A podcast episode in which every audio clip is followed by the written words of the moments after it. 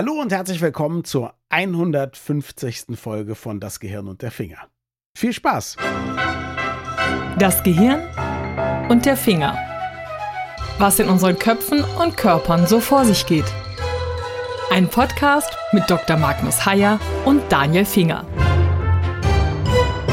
Magnus, meine erste Frage von vielen, die wir heute hoffentlich klären, denn wir haben ja gesagt, wir beantworten Fragen, die uns Hörerinnen und Hörer stellen. Wir beantworten Fragen, die wir uns stellen, die wir uns bisher noch nicht gestellt haben. Aber mit der ersten möchte ich doch gerne wissen, was das für dich für ein Gefühl ist. Also eine Reinhold Beckmann-Frage. Was ist das für ein Gefühl? Dass das jetzt die 150. Folge ist, wo du am Anfang nicht mal sicher warst, dass wir ein halbes Jahr oder ein Jahr einen Podcast machen könnten. Und ich war noch sehr viel länger unsicher, ob wir gut sind. Das kann es immer noch sein. Weil was ist schon absolut gesehen gut sein? Ja. Aber 105, das ist schon, ich finde das schon sehr erstaunlich. Also ich finde es erstaunlich, dass wir das machen und ich finde es erstaunlich, dass es eben wirklich viele Leute gibt, die uns erkennbar doch freundlich zuhören. Sagen wir mal so. Also wir sind zumindest bei vielen Leuten beliebt. Gut wollen wir jetzt mal dahingestellt. Also ich finde dich sehr gut und ich muss ja sagen, das ist ja das Einzige, was, äh, was, was ich zu meiner Verteidigung, nee, vielleicht auch ein bisschen als Angeberei, kann ich sagen, ich wusste damals schon, dass wir lange zumindest interessante Folgen machen können. Ich glaube, ich habe dir damals gesagt, als du, also noch vor der allerersten Folge, wo wir mal ausprobieren wollten, ob es klappt, habe ich dir gesagt, also ich bin sicher, für zwei Jahre finden wir mindestens Themen. Und jetzt sind es bald drei. Das mit den Themen ist übrigens tatsächlich wirklich nicht das Problem. Das habe ich auch für nicht möglich gehalten. Deswegen habe ich auch gedacht, wir sind inhaltlich halt begrenzt. Aber das Schöne ist ja, dass uns wirklich Leute Fragen stellen und dass wir die dann zum Teil, also man kann nicht jede Frage zu einer. Sendung machen. Aber man kann einige Fragen zu einer Sendung machen. Und für mich als Mediziner ist, also ich schätze es auch, dass die Leute Fragen stellen, weil sie manchmal Fragen stellen, die ich mir selber nicht stelle. Und das ja. wiederum ist ja wirklich gut. Die, die uns geschrieben haben, haben uns zum Teil geschrieben, Mensch, sie hätten sich beinahe gar nicht getraut, uns eine Frage zu stellen, was ich irre finde. Also ich glaube, wir haben sogar Abhänger, dass wir gerne Mails bekommen und so. Aber genau, vielleicht hätten es noch viel mehr gemacht, uns zu schreiben wenn wir nicht solche wahnsinnigen Respektspersonen wären. Aber auf jeden Fall eine Mail, da hat jemand sehr nett geschrieben und hat gesagt, zwischendurch wäre der Podcast dann doch mal so ins Private abgeglitten und jetzt hätte es sich aber wieder gefangen. Und mich wundert nicht, dass es zwischendurch mal ins Private abgeglitten ist. Mich wundert, dass sich das jetzt angeblich gefangen hat. Weil wir ja, muss man einfach sagen, also wir haben ja mindestens so ein Interesse aneinander und an den Gedanken, die wir über irgendwas haben, wie an den Themen selbst. Und haben ja nun überhaupt nicht irgendwann gesagt, oh, das ist jetzt aber viel zu privat geworden. Jetzt lass uns mal bitte wieder sachlich werden. Im Gegenteil. Und wir werden auch in Zukunft einen Teufel tun. Sagen wir mal so, es gibt jetzt gerade eine Werbung, Oliver Welke und ich weiß nicht wer. Olli Kalkofe. Genau, ein neuer Podcast und mhm. dann fangen sie selbstironisch an. Was die Welt jetzt wirklich nicht braucht, sind zwei alte weiße Männer, alte Säcke, die mhm. über sich selber reden. Das ist natürlich ironisch gemeint, aber im Kern bin ich schon ganz froh, dass wir nicht über uns reden, weil so spannend sind wir nicht, sondern dass wir tatsächlich inhaltlich Themen haben und dann gelegentlich abgleiten. Das, ich finde diese Kombination so ganz gelungen. Nur ein Podcast über mich, also das ist doch ein grauenhafter Gedanke. Ich finde, was die Welt braucht oder nicht braucht, das entscheidet natürlich die Welt. Insofern würde ich das nicht, also, und die beiden Ollis wissen natürlich sehr genau, dass Leute ihnen beiden gerne zuhören. Also es gibt einfach Leute, die, wenn sie miteinander reden, über fast alles reden können, weil sie es so interessant tun. Das meine ich jetzt auf Olli Welke und Olli Kalkofe bezogen, nicht auf uns beide. Ja? ja. Aber sagen wir so, natürlich, wir haben ja ein inhaltliches Konzept. Wir haben ja in der Regel, also wir haben auch mal über unsere Lieblingsbücher gesprochen und jetzt heute reden wir viel über die Fragen, die uns so beschäftigen, aber in der Regel haben wir natürlich ein Thema. Aber keiner von uns kriegt Pickel, wenn es mal ins Private oder Persönliche abgleicht. Nein, aber ich habe, als wir angefangen haben mit Podcasts, mhm. habe ich vor allem jüngere Leute gefragt, was die so gerne hören. Und dann habe ich mir relativ viele angehört. Mhm. Und dann habe ich aber in einigen Fällen wirklich Pickel bekommen bei Leuten, mhm. die völlig inhaltsfrei sich zu Tode labern und dabei zum Teil sogar erfolgreich sind. Ich nenne jetzt keine Namen und keine Podcast-Namen. Ja. Äh, genau, ihr kennt sie alle. Die sind zum Teil, also ich verstehe nicht, dass sie Zuhörer finden, aber mhm. sie tun es dann eben auch. Okay, schön, freut mich für sie, aber verstehen tue ich es nicht. Ich würde es anders ausdrücken. Ich weiß gar nicht, ich verstehe es, glaube ich, auch weil meine Kinder ja solche Podcasts zum Teil hören.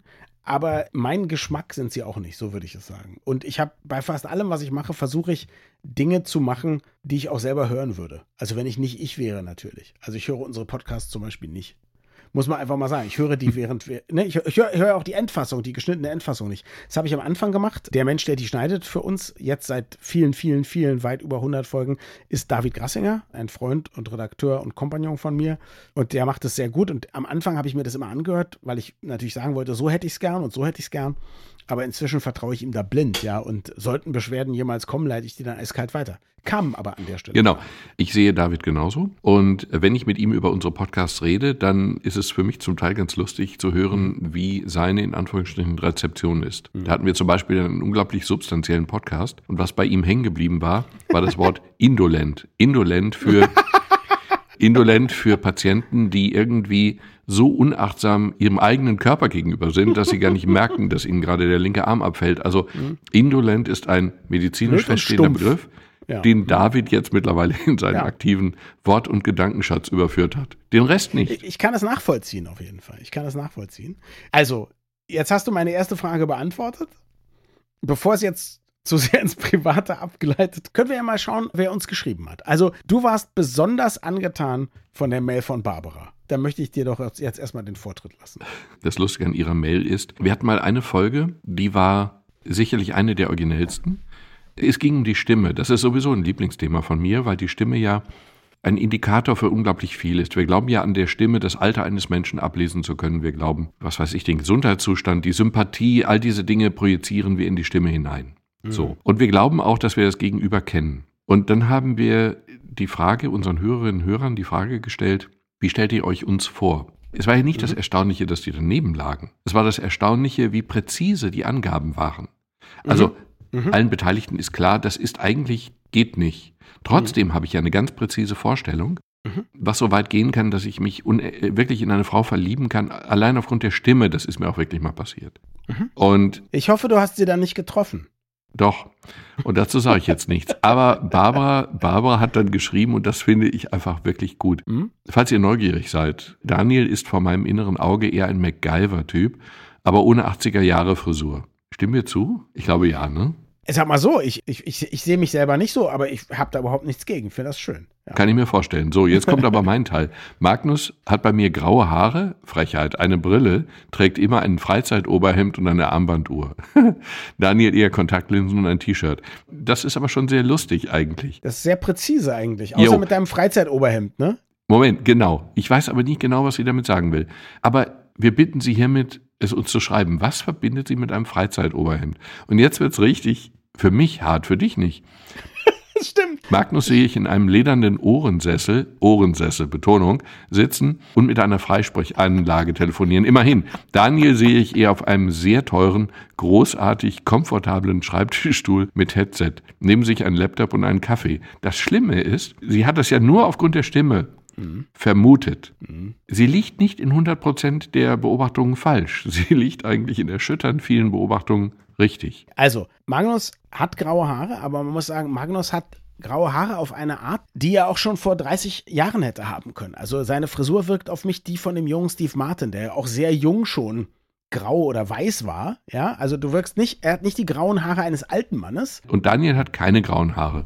Er trägt in der Tat kein Freizeitoberhemd. Äh, Freizeitoberhemd, so große Karos und irgendwelche Muster verbinde ich dann so damit. Das hat Magnus nicht. Er hat immer, äh, immer schicke Hemden, aber er kauft sie nicht so knapp, wie man sie eigentlich kaufen sollte, wenn man einen Anzug drüber trägt und trägt sie dann doch eher lässig und offen. Also insofern passt es vielleicht vom Look her. Armbanduhr, weiß ich nicht. Hast du eine Armbanduhr?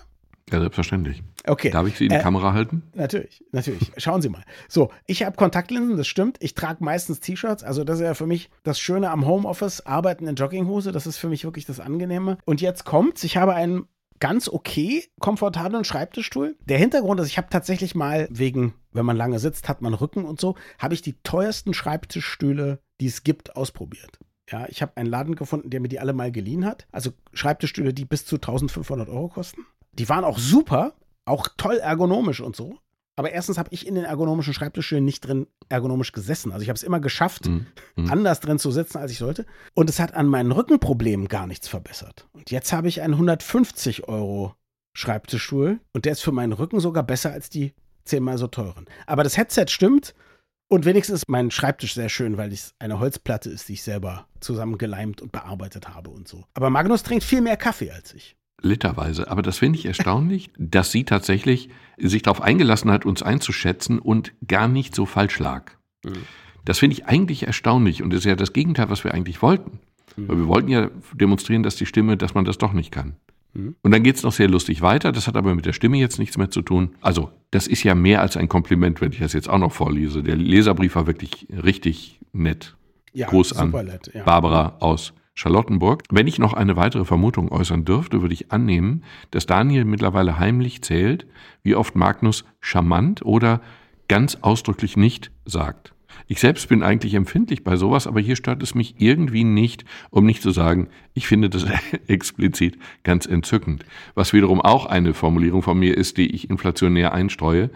Also sehr charmant und tausend Dank. Also interessant finde ich, ich zähle gar nichts von dem, was Magnus sagt, weil ich ihm wirklich unglaublich gerne zuhöre und weil ich ihn extrem gerne mag. Und da stört mich keine Wiederholung, aber wenn ich etwas zählen würde, dann wäre es, glaube ich, der Ausruf, ja, Moment. Den Magnus auch dann sagt, wenn er gar keinen Einwurf machen muss oder ausdrücklich dran ist. Ich bin auch froh, dass man nicht meine Ems zählt, weil immer dann, wenn ich ganz in Ruhe beim Sprechen nachdenke, dann spreche ich nicht so ins Reine. Also ich kann, ich kann Pausen machen und dann sozusagen intern vorher überlegen, was ich sage und dann druckreif sprechen, kann ich machen. Aber wenn ich so mit jemandem gemeinsam nachdenke und in mich reinschaue sozusagen und so, dann da mache ich das einfach nicht. Und dann kommt so äh und ne, ne, äh und so. Das schneidet der liebe David aber oft raus. Das muss ich sagen. Das macht er auch äh, sehr gut.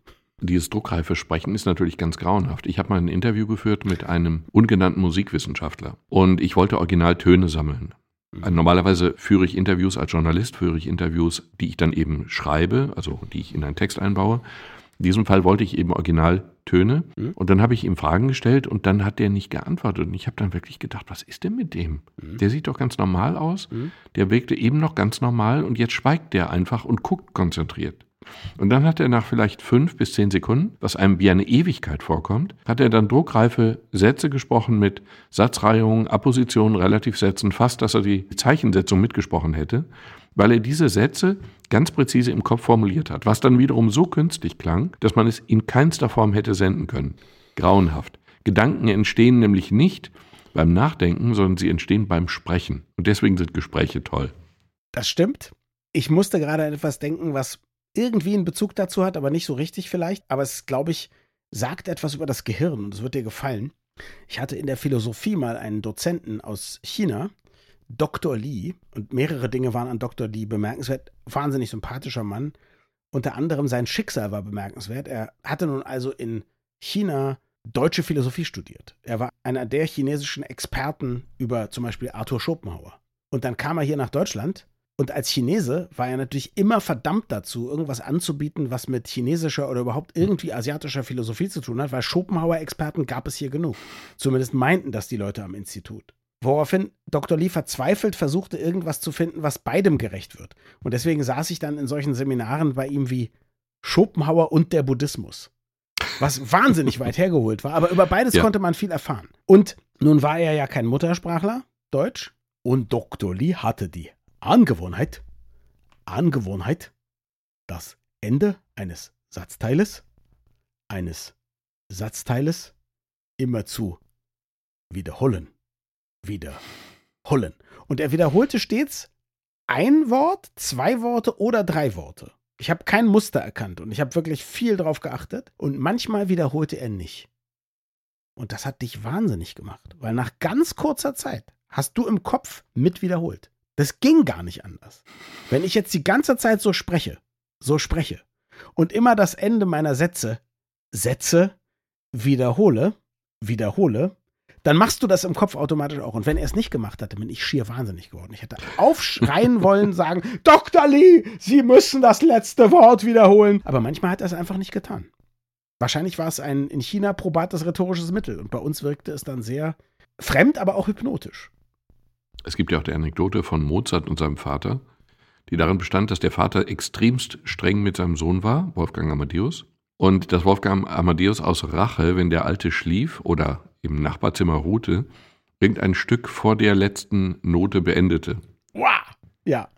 Und das muss den Alten dann richtig wahnsinnig gemacht haben, sodass er sich gezwungen sah, dieses Stück dann selbst zu beenden. Toll. Genau. Wenn das wirklich stimmt, ist es eine schöne Anekdote. Auch das macht total viel Sinn.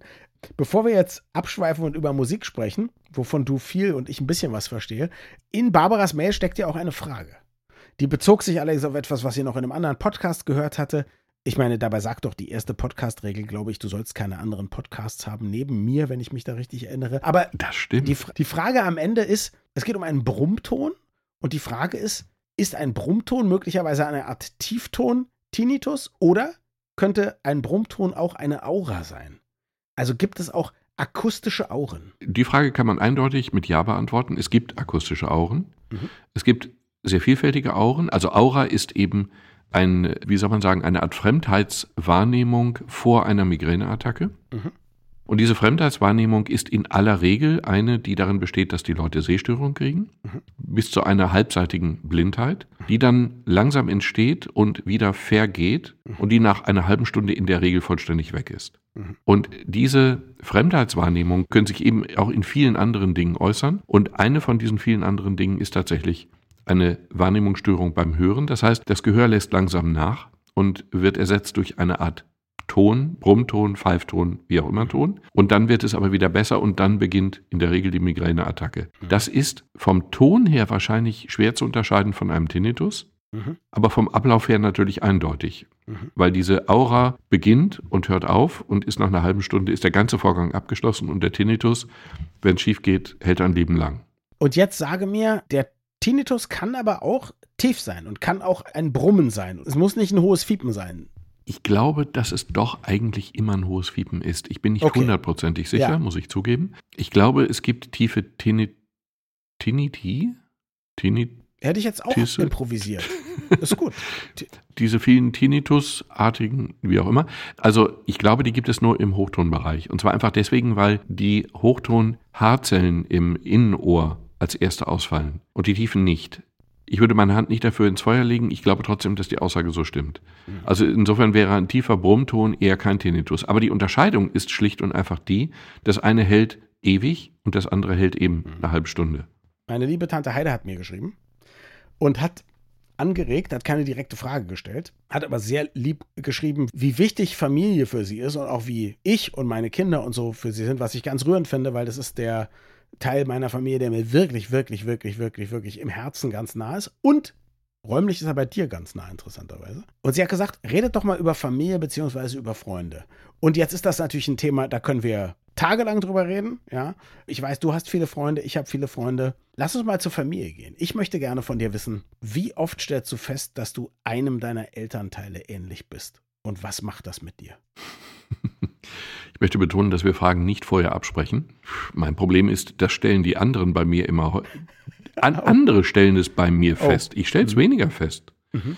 Also eine gewisse optische Ähnlichkeit wird immer drängender. Aber das Irritierende ist eben wirklich, dass viele Leute sagen, ja, du ähnelst, und, und das ist dann so ein bisschen gemischt. In dem und dem Bereich ähnelst du deinem Vater, deiner Mutter oder deinem Opa mütterlicherseits immer mehr. Mhm.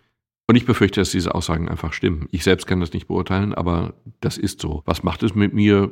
Es irritiert mich nur vordergründig. Was ist denn so mit Wesenszügen? Also ertappst du dich nie bei irgendetwas, wo du sagst, boah, das hat mich genervt bei dem oder bei der und jetzt hast du es auch? Nee, das eigentlich nicht. Ach. Ich habe nur die Befürchtung, ich beginne zu kontrollieren, dass ich Leute im Zweiergespräch nicht totquatsche. Ich beginne zu kontrollieren, dass ich den anderen dann auch mal eine Pause gönne von mir und sie dann zu Wort kommen lasse. Weil ich Leute kenne, bei denen das nicht funktioniert. Und ich habe so ein bisschen die Befürchtung, naja gut, da habe ich dann auch eine gewisse Extrovertiertheit geerbt. Aber das wiederum dürfte ein Gefühl sein, das auch du kennst. Furchtbar. Wobei ich sagen muss, das ist eine Erbsünde, die habe ich nicht geerbt. Also bei dir ist es eine Erbsünde, bei mir ist es einfach nur eine Sünde, weil, weil meine Eltern so nicht waren.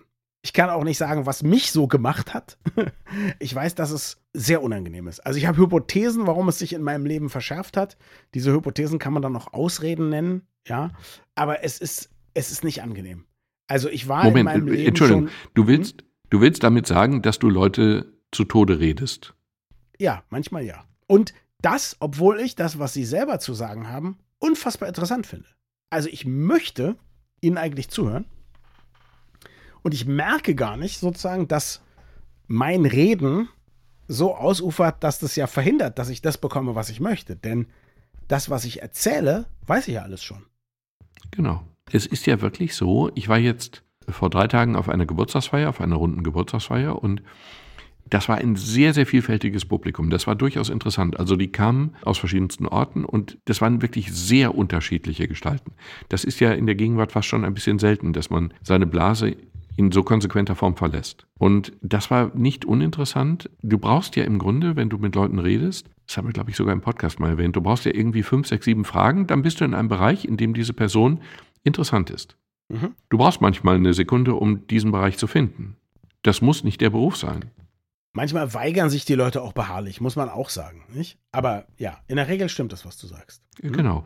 Und das macht solche Zusammenkünfte einfach sehr, sehr spannend. Und wenn man dann zurückkommt und dann erzählt man, stell dir vor, ich habe heute mit so und so gesprochen, mit jemandem gesprochen, der oder die das und das macht, dann war es ja nicht ganz falsch, zuzuhören. Völlig richtig. Also bei dir ist die Gefahr nicht da, weil wir sind ja wie so zwei riesige Wellen, die aufeinander preschen, also wenn keine Dritten um uns rum sind, die Armen, ist das ja so, ja, das die, die Wellen canceln sich aus und dann ist es mehr ein bisschen ruhiger. Ja, also das ist ja das Schöne, also nicht, ich behaupte ja immer, du bist der Gebildete, der so viel zu erzählen hat. Du sagst, was ich, ich objektiv falsch ist. Viel mehr Dinge Ahnung als du. Also ich, du lügst natürlich, aber sehr nett auf diese Art und Weise. Deswegen passt das alles. Aber schlimm ist es natürlich, wenn man mit seinen engsten Familienmitgliedern, die nicht so eine Wasserfälle sind wie wir, zusammensitzt. Und natürlich unbedingt gerne wissen möchte, was die denken und fühlen. Und gleichzeitig offensichtlich ja irgendwas zwanghaft in mir sagen muss, ich will mich denen auch mitteilen um nicht missverstanden zu werden oder keine Ahnung, was es auch immer ist. Und dann läuft da dieses Programm einfach ab. Deswegen, du bist ja zwei bis drei Tage älter als ich.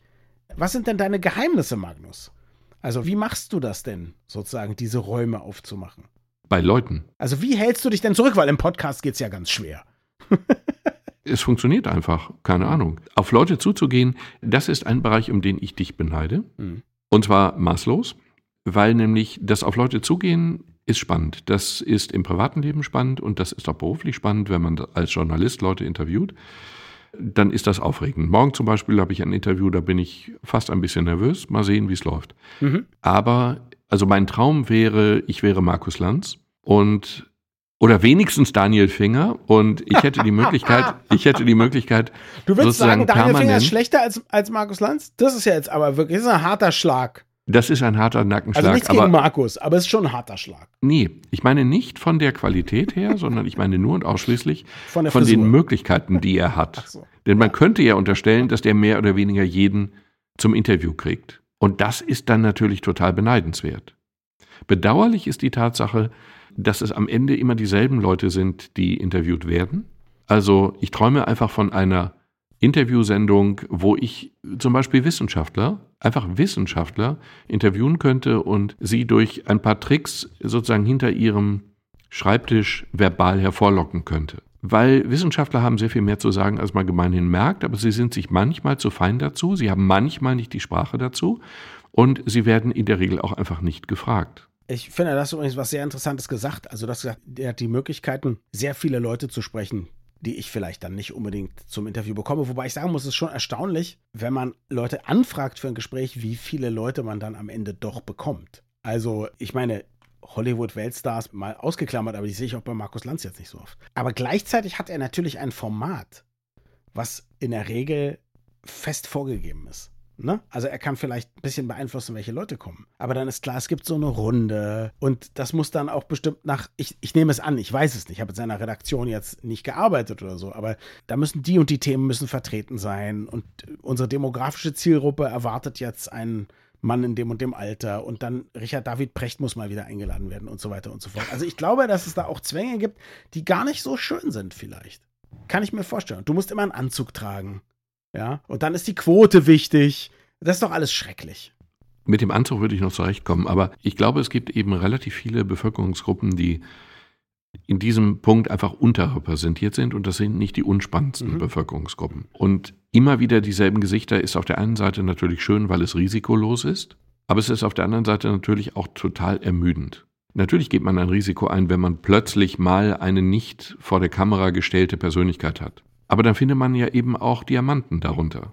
ungeschliffen vielleicht ein bisschen, aber eben doch Diamanten. Und die sind dann spannender als diese geschliffenen Kleinkaräter. Und Richard David Precht muss ich nicht mehr hören, auch wenn er schön ist. Ich möchte beides jetzt nicht kommentieren. Ich möchte sagen, dass ich ja sehr viel in sowohl meiner Radiosendung als auch zum Beispiel in meinem Wissenschaftspodcast mit Leuten spreche, die normalerweise nicht die ersten sind, die im Fernsehen in einer Talkshow landen oder so. Und das ist unglaublich aufregend. Nicht, dass Prominente nicht auch manchmal sehr interessant und spannend sind. Und da hatte ich auch schon tolle Gespräche. Aber es ist eben keine Garantie. Genauso wenig, wie es keine Garantie ist, dass nur weil jemand nicht bei Markus Lanz sitzt, dass er nicht was wahnsinnig Interessantes zu erzählen hat. Also da gebe ich dir genau. total recht. Aber wenn wir dabei sind, heute ist ja der Tag der Fragen von den Leuten, die überhaupt jetzt noch am Leben sind. Was wäre dein Trauminterviewpartner?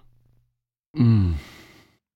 Mein Trauminterviewpartner wäre Nee, mein Trauminterviewpartner wohnt in Bochum, ist an der Universität und den habe ich auch schon mal interviewt. Aber den ah. würde ich gerne nochmal in einem langen Interview sprechen. Das ist ein Neurowissenschaftler, der eben in der Lage ist, über den eigenen Horizont ganz weit hinauszuschauen. Ich meine, Neurowissenschaft ist dann nicht wahnsinnig spannend, wenn du dich nur damit beschäftigst, welche Verschaltungen vom Hippocampus aus in den präfrontalen Kortex gehen und wann die oder was auch immer. Spannend wird es halt, wenn du daraus Schlüsse ziehst und diese dann in Frage stellst. Also solche Sachen sind spannend. Außerdem, also der Mann heißt Günther Kühn und wirkt wie der zufriedenste Mensch auf Gottes Erdboden. Weil der einfach glücklich ist mit dem, was er tut, arbeitet mit seinen Mitarbeitern und er ist ein sehr angenehmer Gesprächspartner. Den hätte ich gerne mal in einem längeren Vier-Augen-Gespräch. Zum Beispiel, dein bisher, Entschuldigung, dein bisher spannendster Gesprächspartner ist wer?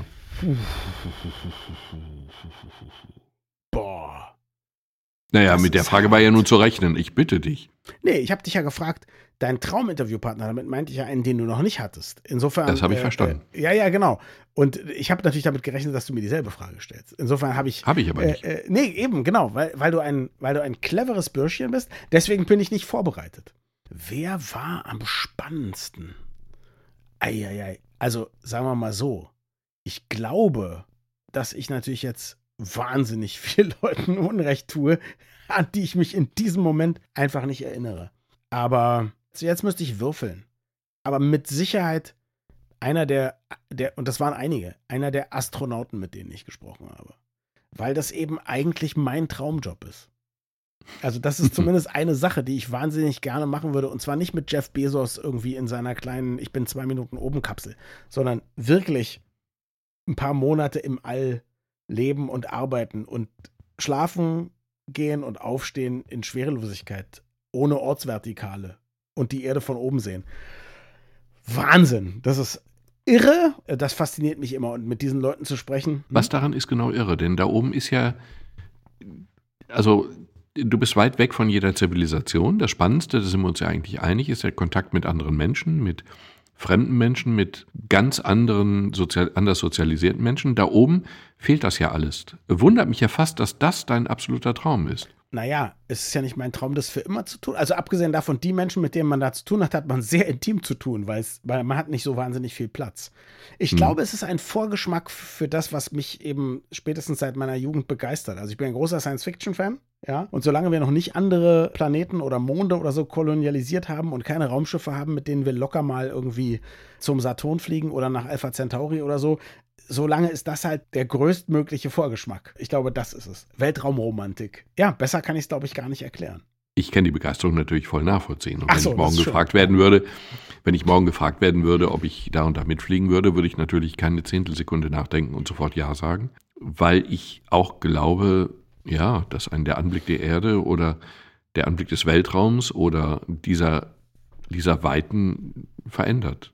Und ähm, hättest du mich das andere gefragt, dann hätte ich eben noch nicht die richtige Antwort gehabt. Ich beschäftige mich halt mehr damit, was ich fragen kann, als was ich antworten kann. Ich glaube, das mhm. ist irgendwie ein Problem meines Jobs. Aber ich habe ja mal meinen absoluten Lieblingsschriftsteller getroffen und ihn ja interviewt, habe ich, aber dann haben wir uns auch im weitesten Sinne angefreundet und die nächsten paar Tage auf diesem Event, wo wir beide waren, sehr viel Zeit miteinander verbracht, mit seiner Frau und mit ihm. Und der war so nett, wie ich es mir immer erhofft hatte. Und da er sehr viel Autobiografisches in seine Bücher einfließen lässt, obwohl er Science-Fiction-Autor ist, hatte ich fast so das Gefühl, ihn zu kennen. Das war großartig. Also das war, das muss ich sagen, das ist eine natürlich der, das, das ist natürlich ein Traum. Also wenn du wärst aber noch bereit, seinen Namen zu nennen? Ja, den kennt hier kaum jemand. Das sind ganz wenige Bücher von ihm übersetzt worden. Er heißt Spider Robinson Er hat seinen eigenen Vornamen ändern lassen in Spider, weil sein Lieblingsmusiker hieß oder heißt Spider John Kerner, ein alter mhm, Musiker mhm. aus den 70ern.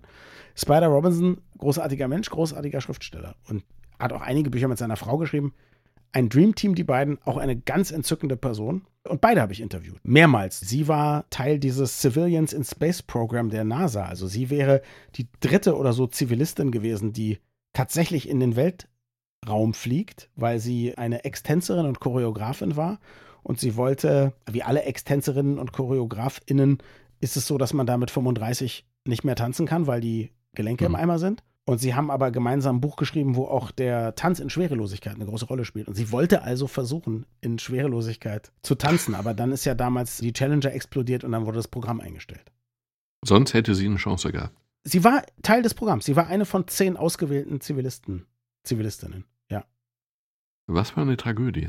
Ich meine, das war sowieso eine Tragödie, aber. Sie wäre mit dem nächsten Shuttle geflogen. Sie gesagt, das war ihr völlig klar, auch bevor das Ding explodiert ist, dass es wahnsinnig hm. riskant ist. Und keine zehn Pferde hätten sie abhalten können. Niemanden, der sich damit jemals beschäftigt, glaube ich. Wahrscheinlich nicht, ja. Mhm. Also, das als kleine Bonusanekdote. Ja, finde ich sehr schön. Wir haben noch eine Mail bekommen. Nicht aus deinem Fachbereich, aber vielleicht ja schon. Juna hat uns geschrieben und hat geschrieben, dass sie ein, schon sehr, sehr viele Jahrzehnte ein Problem mit ihrer Nase hat oder irgendwo in dem Bereich der Nase. Sie spürt einen Druck auf der linken Seite des Kopfes. Tagsüber kann sie es ausblenden, nachts kann sie deswegen nicht schlafen. Wenn sie sich das rechte Nasenloch zuhält, geht Luft durch die linke Seite. Alle Tests haben nichts ergeben. Also in Jahrzehnten ist ja viel gemacht worden. Und sie sagt, beim HNO versteht niemand ihr Problem. Ich glaube, das ist, ist gemeint, man versteht nicht, wie das Problem zustande kommen kann. Und sie, sie möchte wissen, ob sie sich was einbildet oder ob du das Problem irgendwie nachvollziehen kannst oder ob du vielleicht irgendwie eine heiße Spur hast. Weil ich meine, sagen wir mal so, wenn man irgendwas merkt, was nicht da ist, liegt ja ein neurologisches Phänomen, ich sag mal nicht Problem, aber liegt doch ein neurologisches Phänomen nahe. Naja, also vorsichtig gesagt, dieser Leserbrief spiegelt ja eine ganze Kette von Leserbriefen wieder von Leuten, die wirklich mit persönlichsten Problemen, persönlichsten Schwierigkeiten sich an uns wenden, das überrascht mich immer so ein bisschen oder hat mich am Anfang überrascht, dass die Leute so großes Vertrauen dann zu uns haben und sich dann auf diesem Wege melden. Aber hier hört natürlich, hier gibt es eine gewisse Grenze und die Grenze besteht einfach darin, eine Ferndiagnose zu stellen oder auch nur eine Vermutung zu stellen, ist ja nun nur sehr eingeschränkt seriös. Das geht äh, das, eigentlich das will ich, also lass mich so sagen. Was mich an dieser Sache interessiert ist, gibt es grundsätzlich also ich kenne ja selber Leute, die irgendwelche Taubheitsgefühle haben, die scheinbar keine Ursache hat. Also schon junge Leute, wo alle Wirbel okay sind und so weiter. Es gibt doch eine Reihe von, sagen wir mal, Beschwerden, die nachvollziehbar, aber eben nicht erklärbar sind. In allen Bereichen der Medizin. Ich hatte auch mal eine Zeit lang Fußschmerzen. Der Orthopäd ist ein Freund von mir, hat alles mehr als gründlich untersucht und hat gesagt, ja, du hast Schmerzen, das ist klar, aber es ist keine Ursache festzustellen. Das heißt, wir können dich ja auch nicht therapieren. Moment, genau, die Aussage ist genau so und präzise. Ja. Es ist keine Ursache festzustellen. Ja. Das heißt nicht, dass du dir das einbildest, ja. lieber Patient. Das heißt nur, wir finden nichts. Ja. Und das heißt dann aber in der Konsequenz, irgendwann auch die Suche aufzugeben, weil man wird dann auch bei dem zehnten oder fünfzehnten Arzt nichts finden. Es gibt viele Patienten, die irrlich dann also wirklich über viele Jahre mhm. bis Jahrzehnte von Arzt zu Arzt, weil sie um jeden Preis eine Diagnose wollen, die es aber eben nicht gibt. Gut, aber jetzt sagen wir mal, also in dem Brief steht ja nicht alles. Wenn jetzt jemand immer nur bei HNOs gewesen wäre, würdest du sagen, es schadet nichts, mal zum Neurologen zu gehen? Würdest du sagen, Nein, äh, geh, geh, mal zum Akupunkteur? Was würdest du machen, wenn du es hättest, sozusagen? In diesem Fall ist es anders. Ich schreibe ihr noch. Okay. Und werde ihr dann auch sagen, was ich an ihrer Stelle tun würde. Okay. Ich würde aber irgendwann eben tatsächlich diese um jeden Preis Diagnosesuche aufgeben. Also ich sehe es häufig. Mhm. Okay. Äh, es ist völlig richtig, wenn man Beschwerden hat, wenn man Schmerzen hat, wenn man irgendeine Art von Beschwerden hat, sich nicht mit der erst, ersten oder erstbesten Diagnose oder Nicht-Diagnose zufrieden zu geben. Mhm. Eine Zweitmeinung ist okay, eine Drittmeinung vielleicht auch noch. Aber irgendwann verselbstständigt sich der Prozess und vor allen Dingen im Schmerzbereich wird er dann irgendwann auch nicht mehr therapierbar durch diese Fixierung mhm. auf eine organische Ursache, die noch nicht gefunden ist.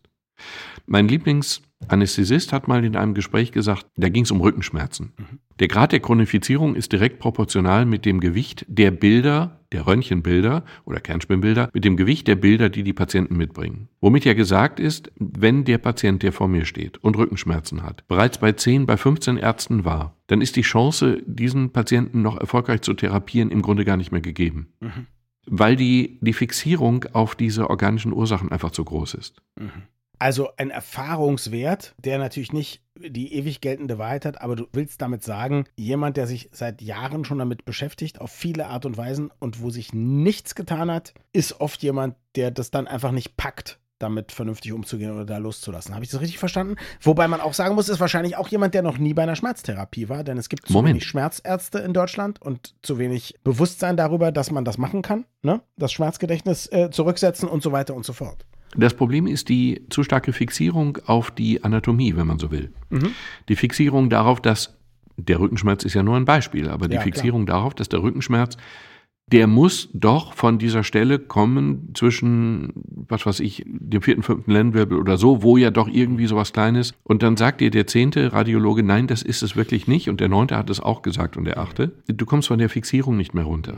Und dann hast du eben chronische Schmerzen. Du musst irgendwann akzeptieren, dass du nicht mit einer Operation geheilt wirst, sondern mit sogenannten multimodalen Verfahren, das heißt mit Entspannungstechnik, mit Bewegung, mit, mit verschiedenen Dingen, die dann zusammenwirkend dir eine Chance geben. Aber dieses Doctor-Hopping ist am Ende etwas, was wirklich nach hinten losgeht. Wohlgemerkt, das waren jetzt allgemeine Aussagen. Das ne? bezieht sich nicht auf Jon, die uns geschrieben hat. Der schreibt Magnus direkt. Also das waren jetzt viele Dinge aus der Erfahrung. Was mir aber sagt, man kann vielleicht diagnostisch nicht unbedingt was Besseres bekommen, aber man kann auf jeden Fall Dinge tun. Ob man die jetzt beim Arzt tut, beim Krankengymnast, beim Yogi, beim Akupunkteur oder wo auch immer, aber man kann vieles ausprobieren, um zu gucken, ob man die Beschwerden nicht lindern kann. Egal, ob sie jetzt eine organische Ursache haben oder nicht. Und die Fachleute müssen auch nicht immer die Ärzte sein. Wir hatten ein, wir hatten mal angerissen ein Problem, ein juristisches Problem in einer Folge. Da ging es darum, ich schwärme für Physiotherapeuten, Vulgo Krankengymnasten, weil ich glaube, dass die Guten unter denen sehr viel mehr oder sehr viel vom menschlichen Körper, seiner Anatomie und seinem Bewegungsapparat verstehen. Und dann hatten wir eine Leserin, die selber Krankengymnastin ist. Es ging um die Frage, warum dürfen die nicht selbstständig behandeln? Die, die sich eigentlich mehr auskennen, möglicherweise. Also eine gute Krankengymnastin, ein guter Krankengymnast weiß mehr über den Bewegungsapparat als ein schlechter Orthopäde, sag ich mal. Trotzdem ist es so, dass die nur tätig werden dürfen, wenn wir Ärzte, selbst ich als Neurologe darf ein Rezept ausstellen, wenn wir Ärzte ein Rezept ausgestellt haben, was ja inhaltlich unterstellt, dass alle Ärzte mehr wissen als die besten Krankengymnasten, auch von dem Bewegungsapparat, was einfach nicht stimmt. Und wir waren uns nicht ganz sicher, aber es hat sich herausgestellt, es ist einfach so, die dürfen selber nicht tätig werden. Mhm. Ich darf ein Rezept ausstellen für eine gewisse Menge von Behandlungen. Ich darf Privatrezepte ausstellen für so viel Behandlungen wie gewünscht. Aber man braucht dort ein Rezept, bevor die tätig werden dürfen, sonst dürfen sie es nicht. Und das ist natürlich ein Ärgernis, was sich dann eben durch den Leserbrief auch bestätigt hat. Ja, äh, ist so. Ja.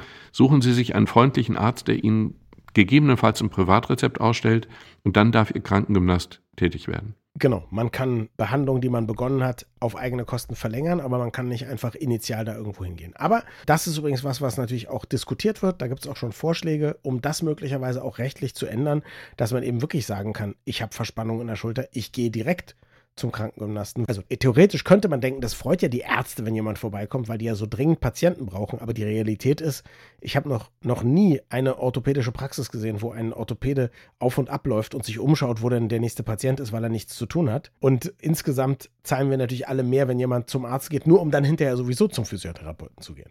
Also mhm. könnte sein, dass sich das in den nächsten noch, Jahren noch, noch ändert. Wird diskutiert, tatsächlich, ja. Wird diskutiert, klar. Ist in anderen Ländern auch anders. Ne? Also natürlich sind wir hier der Nabel der Welt. In Kastrop ihr sowieso zumal, aber anderswo. Ich bin dieser Reaktion dem Namen Kastrop Rauxel gegenüber gewöhnt. Ich kenne das. Ich kenne das seit frühester Jugend. Früher habe ich auch immer auf die Frage, wo kommst du her, peinlich berührt gesagt, bei Dortmund. Mittlerweile sage ich bewusst Castrop Rauxel, weil ich weiß, dass die Leute das einfach dann im Gedächtnis behalten. Mein Neurologiestudium hat es mir ermöglicht, selbstbewusst Castrop Rauxel zu sagen. Weißt du, so habe ich es gar nicht gemeint, aber ich zitiere ein englisches Sprichwort, das da heißt: The wicked flee where no man pursueth. Also die Schuldigen fliehen oder die Bösen fliehen, auch wenn niemand sie verfolgt. Habe ich verstanden. Glaube ich jedenfalls. Eigentlich war das eine Folge, die wir für uns gemacht haben, aber es hören ja dann doch noch ein paar Leute zu. So sei es. Danke fürs Zuhören und bis zum nächsten Mal. Wir freuen uns immer über Feedback an mail.gehirnfinger.de.